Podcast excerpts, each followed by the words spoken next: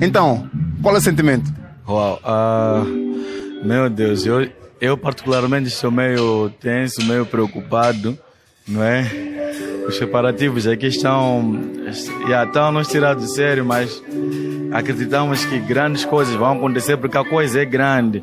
Sempre que a coisa é perfeita, a gente leva tempo. Coisas grandes levam tempo. Então eu estou tenso, eu estou com muita expectativa, eu estou uh, com muito excesso de depois.